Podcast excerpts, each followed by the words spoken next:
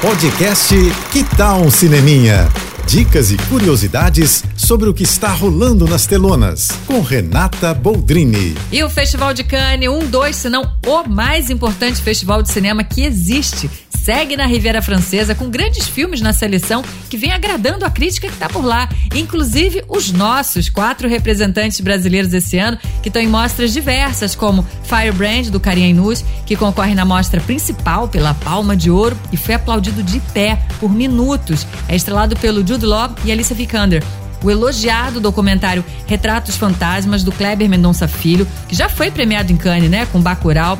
Agora ele foi exibido fora de competição a Flor do Buriti, da brasileira René Nader Messora e do português João Salavisa, competindo na mostra Um Certo Olhar, que é a segunda mostra mais importante do festival, e Levante, da Lila Ala, exibido na Semana da Crítica, que acontece em paralelo no festival.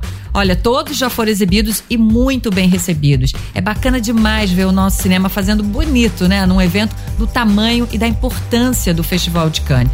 O cinema brasileiro é muito respeitado por lá e constantemente é premiado nesses eventos de grande porte, como Cannes, Berlim, Veneza, Toronto. É um orgulho. Eu tô aqui muito, muito na torcida por eles. O festival acaba agora, no sábado, dia 27.